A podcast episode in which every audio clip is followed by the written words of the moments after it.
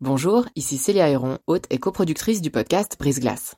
Avant de vous laisser plonger dans votre nouvel épisode, je voulais vous parler de Y'a m'expliquer, une toute nouvelle série audio du temps dédiée aux intelligences artificielles.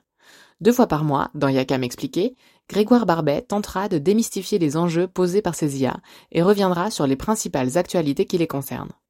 Côté podcast, vous pourrez aussi découvrir Sous la coupole, notre podcast d'actualité politique, et bien d'autres encore sur la page letemps.ch slash podcast. J'en profite enfin pour vous dire que vous pourrez bénéficier de nombreuses offres d'abonnement au journal Le Temps, web et print, sur la page letemps.ch slash abonnement au pluriel. Bonne écoute En fait, je me disais, mais là, tu es en train de, de devenir transparente là. Euh, bon, alors si je connais pas les gens, on me présente, mais euh, quand on me demande qu'est-ce que tu fais, euh, ben je suis mère au foyer. On passe vite à la personne d'à côté. Mon mari faisait un boulot, enfin fait un travail très intéressant. Donc les gens forcément, ils adoraient lui poser des questions. C'est des tas de choses qu'on sait pas. Il explique bien, donc forcément c'est juste génial. moi, qu'est-ce que je pouvais bien dire que je trouvais magnifique d'avoir vu mon bébé, qui trouvait génial de voir une petite fourmi passer comme ça et que c'était juste magnifique? Mais ça intéressait personne. Qu'est-ce que peut bien faire une maman avec un bébé à la maison? Euh, Tout le monde s'en fout, hein.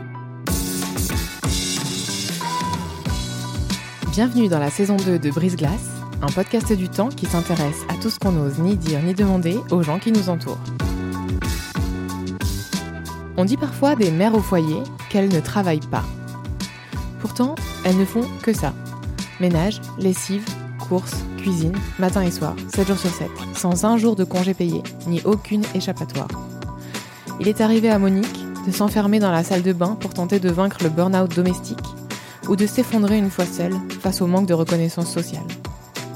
Ce silence attendu des mères, dont on comprend si mal le découragement puisqu'elles aiment tant leurs enfants, elle le brise aujourd'hui. Alors je m'appelle Monique, j'ai 59 ans et puis j'habite euh, sur la côte. Je suis mariée aussi, et puis j'ai deux enfants qui ont 4 ans de différence, qui sont des, jeunes gens maintenant, puisqu'ils ont cette année 25 et 30 ans. Est-ce que vous vous souvenez avoir souhaité être mère au foyer quand euh, vous envisagiez d'avoir des enfants? Oui, alors tout à fait, parce que hum, on vient, mon mari et moi, de familles en fait où les mamans ont travaillé avant d'avoir leurs enfants, et ensuite elles ont arrêté, elles sont restées longtemps à la maison. Puis pour nous, ça nous paraissait euh, assez évident que on fasse la même chose pour pouvoir éduquer les enfants. Ça pour nous c'était extrêmement important. Et pour tous les gens, la famille, les copains, copines et tout, c'était normal, en tout cas à l'époque, là, dans les années 90, que, que j'arrête et puis que je reste euh, avec mon, mon, premier enfant. Et est-ce qu'il y a un moment où vous vous êtes dit que ça pourrait être euh, le papa qui resterait à la maison et vous qui continueriez à travailler? Euh, Oui, oui, ça a été abordé, mais moi, je finissais en fait une année scolaire avec mon travail, puisque je travaillais aussi avec des très jeunes enfants. J'étais enceinte de, déjà de six mois. Et puis mon mari, qui aurait alors, oui, vraiment beaucoup voulu pouvoir être au moins un jour à la maison ou un demi-jour, lui faisait un cursus universitaire. À l'époque, il était chercheur, disons, il était dans un labo et tout. Puis maintenant, il est passé euh, de l'autre côté de la barrière, il évalue des projets scientifiques. Et hum, pour qu'il puisse arriver au bout de ce cursus, c'était absolument pas envisageable qu'il arrête. Donc, on s'est dit, ben voilà, il y en a un qui va aller euh, à l'extérieur et puis l'autre qui restera. Puis on verra bien, on fera les ajustements euh, au fur et à mesure. Alors, les premiers jours où on est rentré de la mat avec le bébé et tout, puis qu'il y avait mon mari qui avait pu prendre trois jours, je crois, à l'époque. C'était juste top.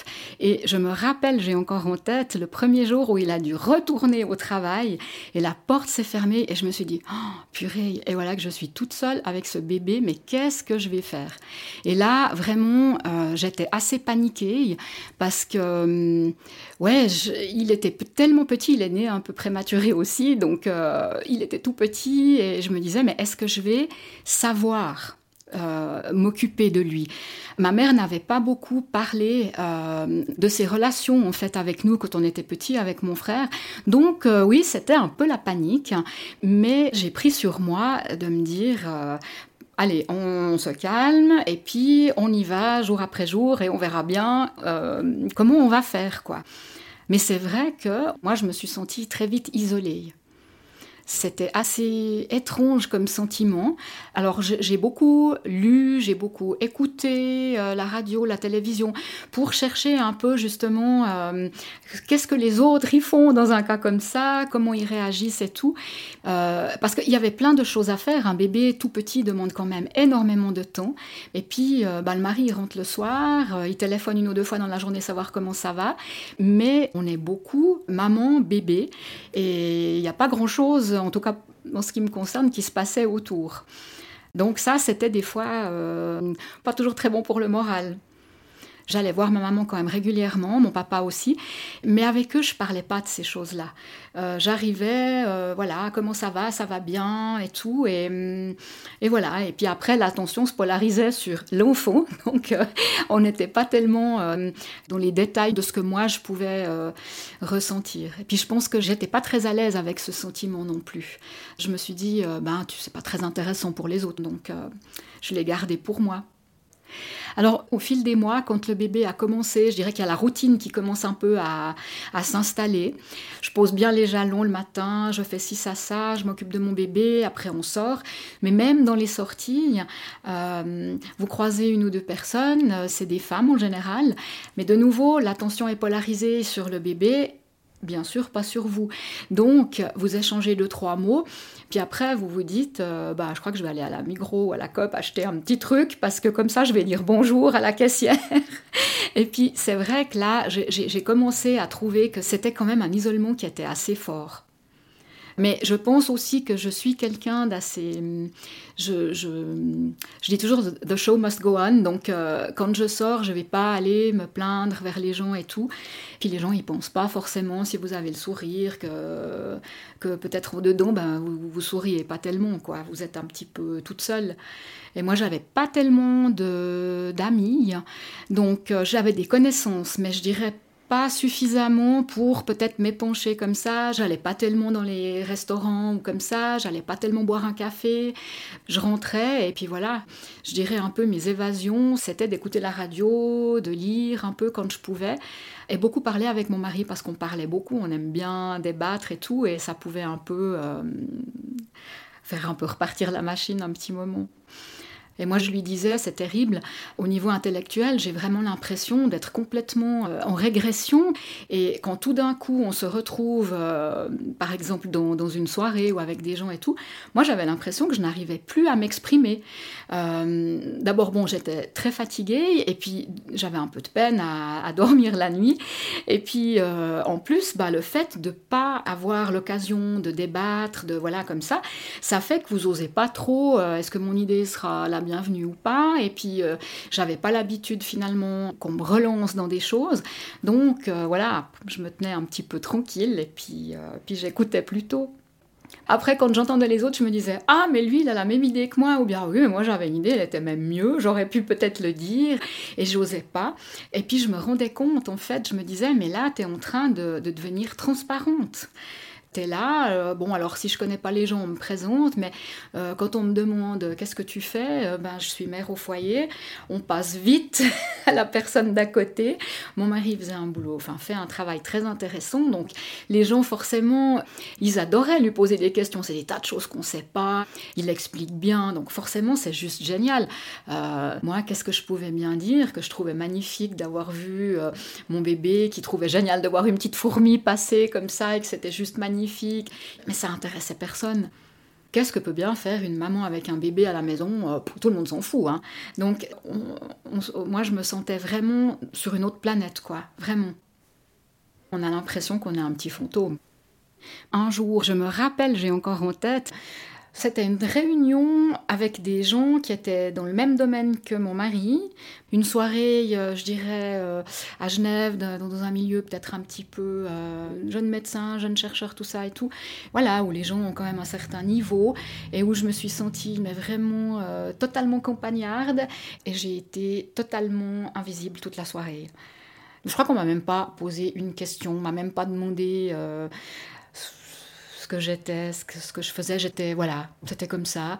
Et mon mari a vu et je lui ai dit après en rentrant, plus jamais, plus jamais, jamais, jamais. Mais il n'était pas responsable non plus du fait que euh, les gens ne s'intéressaient pas. Il m'a dit, tu sais, c'est un milieu qui n'est pas un milieu euh, toujours bienveillant. Il m'a dit, et il hum, faut pas attendre des gens à grand-chose. Est-ce que lui s'est un peu mis parfois dans la position de d'essayer de vous mettre en avant euh Oui, oui, oui, par rapport à des choses que, que je connaissais, à des livres que j'avais lus ou comme ça.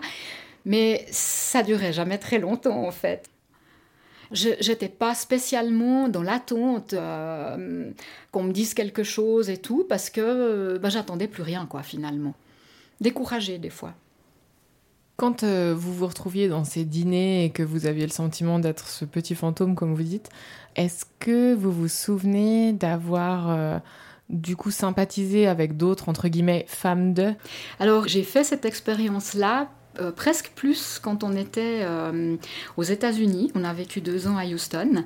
Parce que là, on se rencontrait euh, en tant qu'expat. Bon, nos maris polarisaient beaucoup parce qu'ils avaient tous beaucoup de travail et tout. Donc, ils étaient très intéressés de savoir ce que faisait l'autre et, comme ça.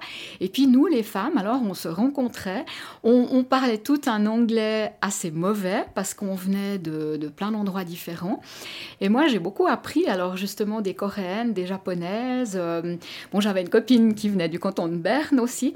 Et là, c'était intéressant parce qu'effectivement, euh, on s'apercevait que euh, nous, les mamans, ben, on était un peu euh, la colonne vertébrale de la famille, que s'il fallait faire un peu de social en dehors, et eh ben, c'était nous qui le faisions parce que nos maris n'avaient pas trop le temps.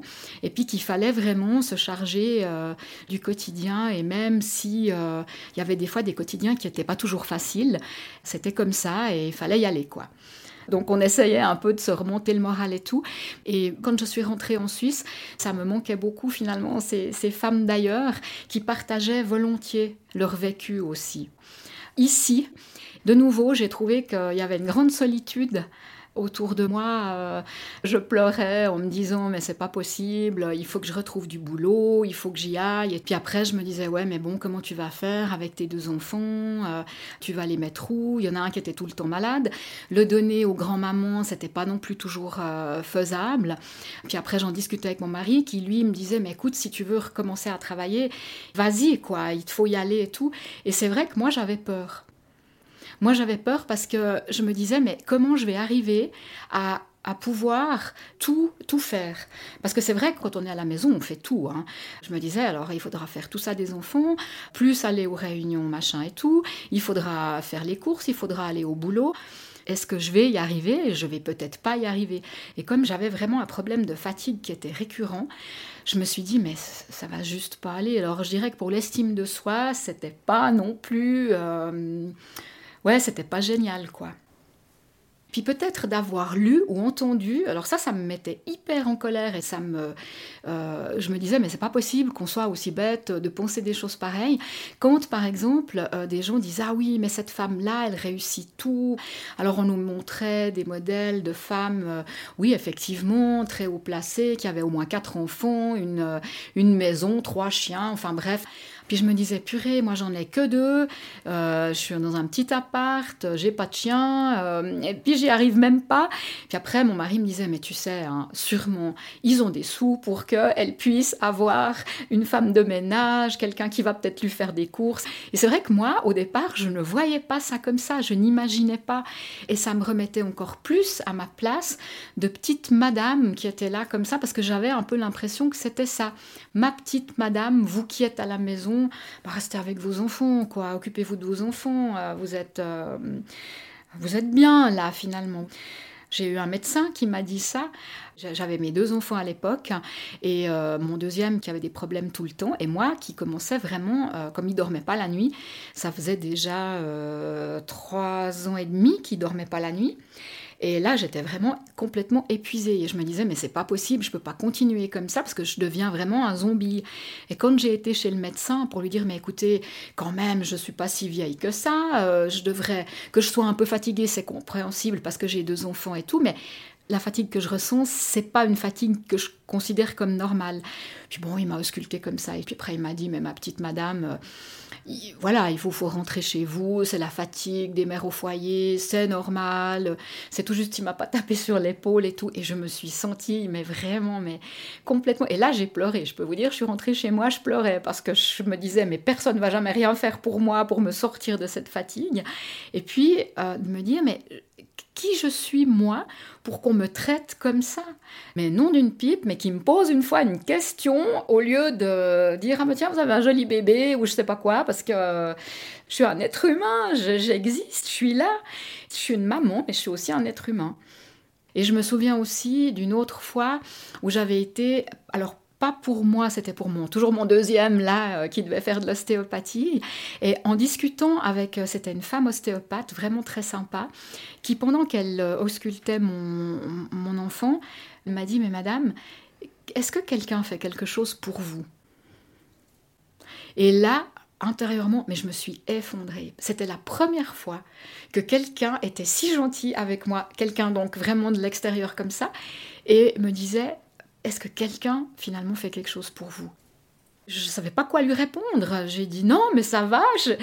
J'osais même pas lui dire écoutez, j'en peux juste plus. Euh. Ça m'a tellement surprise et j'ai pas osé. J'ai pas osé dire euh, help. Pourquoi est-ce que vous pensez qu'on a tant de mal à admettre que ça va pas en tant que mère au foyer? Je pense que déjà, moi je fais peut-être partie, hein, on est donc des années 60, euh, nous on a connu justement tellement de mamans qui étaient à la maison tout le temps, nos tantes aussi et tout. C'était dans la normalité quelque part. Hein. Et après, si on dit mais non, finalement c'est pas si chouette que ça, c'est pas si drôle et puis on n'existe pas, est-ce que les gens vont nous regarder avec des gros yeux puis nous dire euh, mais dis donc euh, quand même tu peux être contente, euh, t'as pas besoin de te lever tous les matins pour aller gagner ta vie. Donc dire ça ne va pas, pour moi c'était un échec aussi dire aux gens, mais écoutez, moi à la maison comme ça, avec mes enfants, je trouve ça vraiment difficile. J'arrivais pas, j'arrivais pas à le dire j'osais pas. Et puis ce qui, ce qui, me faisait craquer aussi des fois, c'est quand je devais remplir des formulaires et puis qu'on mettait euh, profession. Au début, je mettais euh, mère au foyer. Mais mère au foyer, vous êtes rien. Vous êtes rien du tout.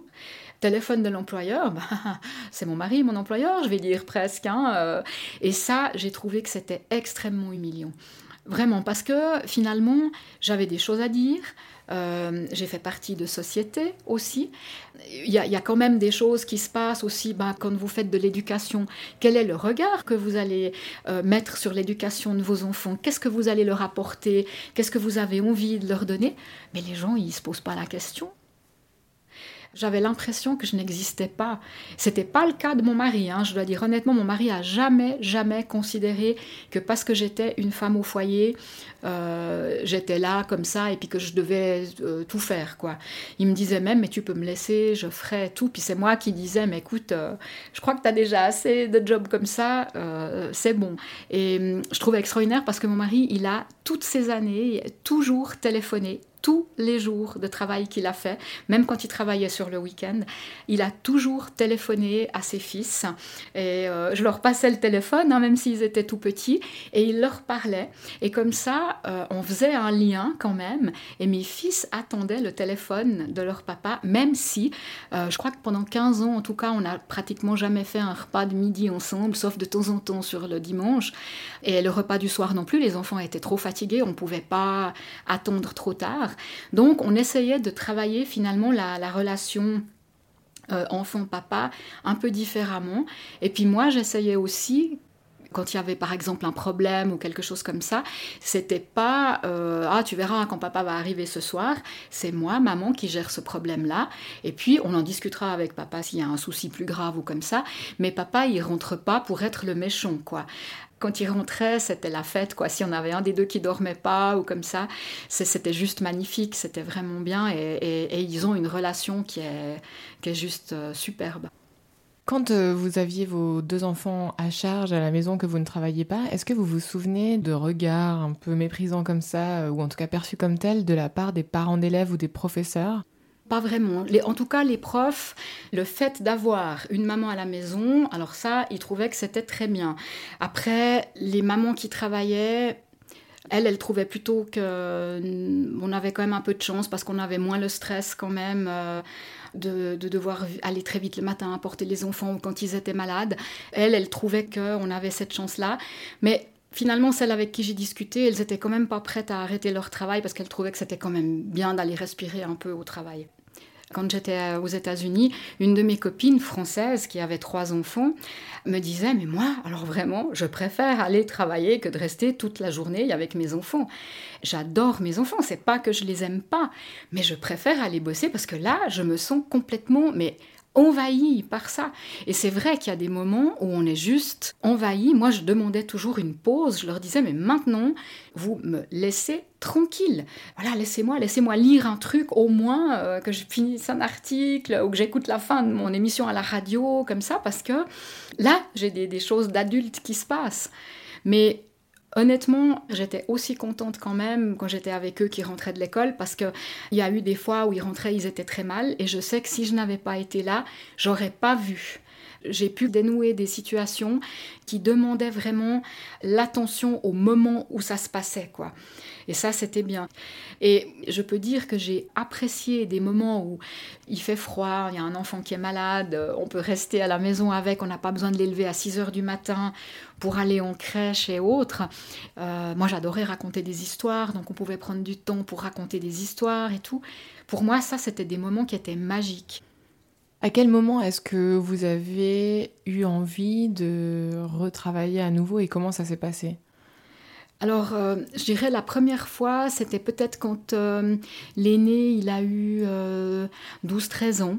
Et là, je me disais quand même, maintenant il est ado, peut-être qu'on pourrait repartir dans quelque chose. Et puis, ça s'est trouvé vraiment, il y avait vraiment une opportunité. Ça m'est vraiment tombé dessus comme ça. J'ai fait une interview et j'ai eu la place. Alors après, par contre, c'est vrai que c'était bien et pas bien parce que quelque part, j'ai été balancée de nouveau euh, là-dedans avec des responsabilités tout de suite et que entre-temps, le, métier avait quand même un peu changé, évolué dans la manière peut-être de voir certaines choses et tout. Et que euh, si je voulais pouvoir, disons, continuer à avoir des responsabilités, il fallait que je fasse une formation sur trois ans. Et hum, finalement, j'ai pu la faire. J'étais ravie parce qu'alors vraiment, ça m'a vraiment nourri. Euh, de plein de choses, j'ai beaucoup aimé, mais c'est vrai que euh, waouh, ça a été un peu, euh, j'ai pris un peu tout comme ça dans la figure parce qu'il y avait le nouveau job à construire, il y avait la formation, et il y avait quand même du travail pour cette formation, et il y avait bah, le reste le reste qui devait toujours se faire euh, à la maison. Euh, et c'était toujours moi, avec une petite aide quand même par-ci par-là, mais c'était quand même toujours moi. Donc là, j'ai trouvé que c'était pas évident. Et moi, j'ai jamais réussi à travailler plus que 50%, parce que j'ai essayé le 80, mais vraiment, je n'arrivais pas. Donc la charge mentale, elle n'a pas diminué? Non. Une fois que vous êtes retourné travailler? Non. Alors ce que j'oubliais alors au niveau euh, charge mentale, c'était peut-être le poids qu'a représenté un enfant perpétuellement malade avec moi. Là, quand j'étais au job, je devais tellement être concentrée parce que voilà, il fallait vraiment euh, euh, être là à 200% que je pouvais dire que j'oubliais vraiment l'enfant et qui était pas en grande forme. Mais par contre, dès que c'était terminé, tout revenait comme ça. Et là, j'étais mais hyper speed, euh, vite aller voir, est-ce que ça s'est bien passé la matinée pour lui, est-ce que ça a été... Euh, il faut vite faire à manger au deuxième qui ne voulait pas aller à la cantine, malgré des menaces et tout. Mais non, il voulait pas y aller. Donc, c'était un peu compliqué là. Et bah, mon mari faisait ce qu'il pouvait, mais il n'était pas là non plus euh, toute la journée. quoi. C'était ça aussi. Est-ce que vous avez retrouvé le plaisir des dîners en ville, entre guillemets, des dîners entre amis, une fois que vous vous êtes remise à travailler? Alors oui, J'ai travaillé un peu seule au début, puis après, euh, j'ai eu des collègues avec qui je m'entendais très bien. Et ça, ça a été quelque chose de magnifique pour moi. Euh, les échanges, de se dire des fois, allez, on va vite prendre un petit café, ou même les pauses qu'on pouvait des fois faire à deux comme ça. Le petit trajet aussi entre la maison et le travail, où j'écoutais à fond la musique, parce que c'était l'endroit dans ma petite voiture où je pouvais vraiment euh, m'éclater et tout. Et ça, ça a été génial. Et puis le fait d'avoir mes sous à moi. Puis de me dire, bah, si je fais un cadeau à mon mari, c'est mon argent à moi, c'est pas son argent avec lequel je lui fais un cadeau. Et ça, j'ai trouvé ça génial. Quand j'ai commencé, que j'ai eu de nouveau un salaire qui tombait à la fin du mois, je me payais mon café avec mes sous ou j'invitais avec mes sous. Voilà, ça valorise aussi. Et puis c'est vrai que dans les dernières années, comme euh, je me suis retrouvée avec des jeunes gens qui allaient avoir des enfants, là, il y a eu des gens qui m'ont dit Ah, mais vous, vous travaillez avec des enfants, Comment est-ce que vous prenez en charge les enfants dans ces structures Comment ça se passe et tout? Et là, ça a été les premières questions que j'ai eues. Et, c'est incroyable parce que j'avais passé une fois toute une soirée avec un jeune couple et vraiment, ils s'intéressaient. Et, et de pouvoir un peu discuter aussi de mon expérience sur le terrain et mon expérience de maman. Mais j'étais, j'étais surprise et très contente. Est-ce que vous vous souvenez vous être fait un petit cadeau à vous-même avec votre premier salaire? Ah oui, j'ai été boire un café au bord du lac. J'adore le bord du lac. C'était un tout petit cadeau, mais c'était euh, c'était mon café, mon premier café avec mes sous euh, au bord du lac et c'était juste magnifique. J'avais l'impression que la vie était devant moi tout d'un coup et que je repartais dans, quelque chose de, de superbe, quoi. Je me sentais pleine d'énergie, j'avais vraiment l'impression que ça repartait bien et que ouais, c'était, c'était superbe. Est-ce que vous vous souvenez d'avoir eu des conversations avec vos enfants, peut-être un peu plus âgés, au sujet de votre situation professionnelle? Je sais que parfois les, enfants comparent un peu ce que font leurs parents, leur papa, leur maman. Est-ce que ça a été un sujet? Ils vous en ont parlé ou pas du tout? Oui, on en a beaucoup parlé à un moment euh, où j'avais fait un burn-out et j'étais vraiment pas bien et je trouvais que c'était important que mes enfants sachent d'où ça venait et puis surtout pas que eux ils croient que c'était eux. Et justement, moi je leur ai toujours dit vous vous ferez ce que vous voudrez comme travail, même si c'est un travail difficile, même si c'est un travail qui n'est pas euh, reconnu ou quoi que ce soit, faites ce que vous aimez. Et puis, ben, nous, on a dit aussi, ben, un jour, peut-être vous aurez aussi des enfants, parce qu'on espérait quand même bien que voilà, ça allait venir, et que peut-être ils arriveraient à trouver, eux, des arrangements, puis que le travail des deux, du couple, était important pour, le, pour les deux. quoi. Parce qu'au fil des années, je suis devenue de plus en plus attentive à ce que les femmes peuvent vivre. Il y a, il y a des injustices, énorme. Et en tant que mère au foyer, moi j'étais toujours très fâchée qu'on ne soit pas payé. Je pense qu'on mériterait un salaire. J'ai listé une fois le nombre de choses que je faisais euh, chez moi. Et quand j'ai montré en fait ça à mon mari, bon bien sûr il savait, on avait déjà discuté un peu de tout ce qu'il y avait et tout, mais là quand même, oui, et j'ai dit, tu vois, infirmière les gens sont payés. Faire le ménage, il y a des femmes de ménage qui sont payées, et maintenant un peu plus correctement qu'avant, mais elles sont payées quand même. Répétiteurs pour les devoirs, euh, voilà. Et on a trop tendance à considérer que les choses sont normales. C'est comme d'avoir un, enfant doit être forcément une grande joie euh, et on est content après quand on l'a. Eh ben euh, non, il y a des gens qui sont pas si contents que ça. Il y a des moments qui sont très difficiles et des fois on a juste envie de les passer par la fenêtre. Et moi, je, ça peut paraître un peu cru, mais mes enfants, j'ai eu des fois vraiment envie de les passer par la fenêtre. Et heureusement, j'avais lu pas mal de choses là-dessus et je me disais, ok, pas de stress, c'est normal, ça va passer. mais la société est quand même... Et je pense vraiment, en Suisse, on est très, très formaté par rapport à ça. Je me souviens d'un prof allemand qui nous disait les trois cas pour une femme Kinder, Kirche, Küche. Les enfants, l'église, la cuisine. C'est quand même un peu notre destin, quoi. On a quand même encore toujours cette idée que la femme au foyer, c'est bien, ou que la femme doit travailler qu'à 50%. Et moi, je pense que si j'avais fait un métier qui me passionnait, j'aurais sûrement pas eu envie euh, de travailler qu'à 50%. Euh, en tout cas, pas tout le temps. Et mon mari me disait, mais tu sais, pour moi aussi, il y a des injustices parce que je voudrais pouvoir prendre un 90% ou un 80% et je ne peux pas parce que si je fais ça, je n'ai plus aucune perspective de carrière.